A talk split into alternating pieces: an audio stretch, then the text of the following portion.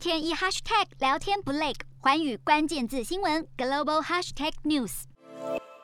美国国务卿布林肯五号到访乌克兰和波兰边境，在波兰的难民接收中心和逃离家园的乌克兰人会面。随后，他短暂地踏上乌克兰土地，与乌克兰外长库列巴会谈。库列巴表示，两人针对提供乌克兰更多武器以及对俄施加更多制裁进行了有建设性的谈话。他也再度提起在乌克兰设置禁航区的要求，认为这么做才能减轻乌克兰在战争中付出的代价。禁航区指的是以军事力量强制清除空域，但北约、美国、英国都表态不愿意，因为这么做可能引发欧洲全面战争。俄罗斯总统普丁五号也表示，任何国家若企图在乌克兰上空设置禁航区，都会被俄罗斯视为参战。普丁五号发表电视谈话时提到，西方国家对俄国的制裁已经类似宣战，但还没有达到这种程度。警告，若对乌克兰设置禁航区，